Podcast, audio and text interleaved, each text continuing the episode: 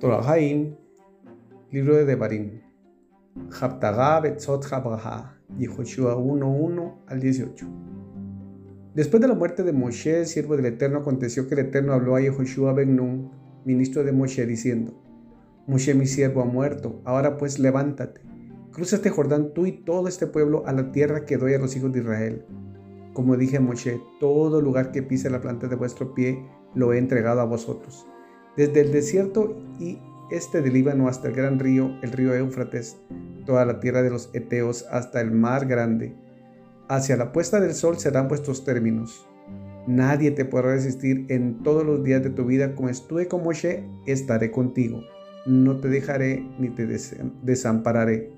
Esfuérzate y sé valiente porque tú harás que este pueblo herede la tierra que juré a sus padres que les daría.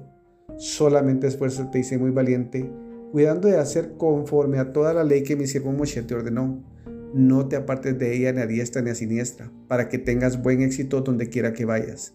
No se aparte de tu boca el libro de esta ley, de día y de noche meditarás en él para que cuides de hacer conforme a todo aquello que está en el escrito, porque entonces harás próspero tu camino y tendrás buen éxito. ¿No te lo estoy ordenando yo? Esfuérzate pues y sé valiente.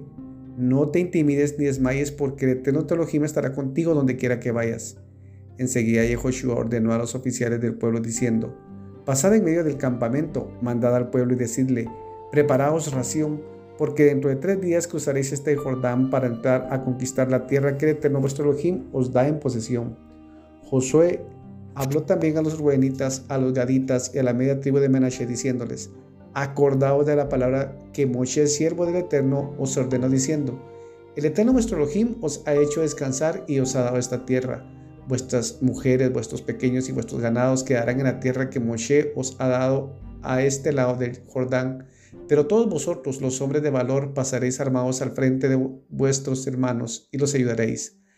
Hasta tanto el Eterno conceda descanso a vuestros hermanos como a vosotros, ellos también posean la tierra que el Eterno vuestro Elohim les ha de dar, entonces os volveréis a la tierra de vuestra posesión y la poseeréis la misma que Moshe, siervo del Eterno, os dio a este lado del Jordán, hacia donde nace el sol.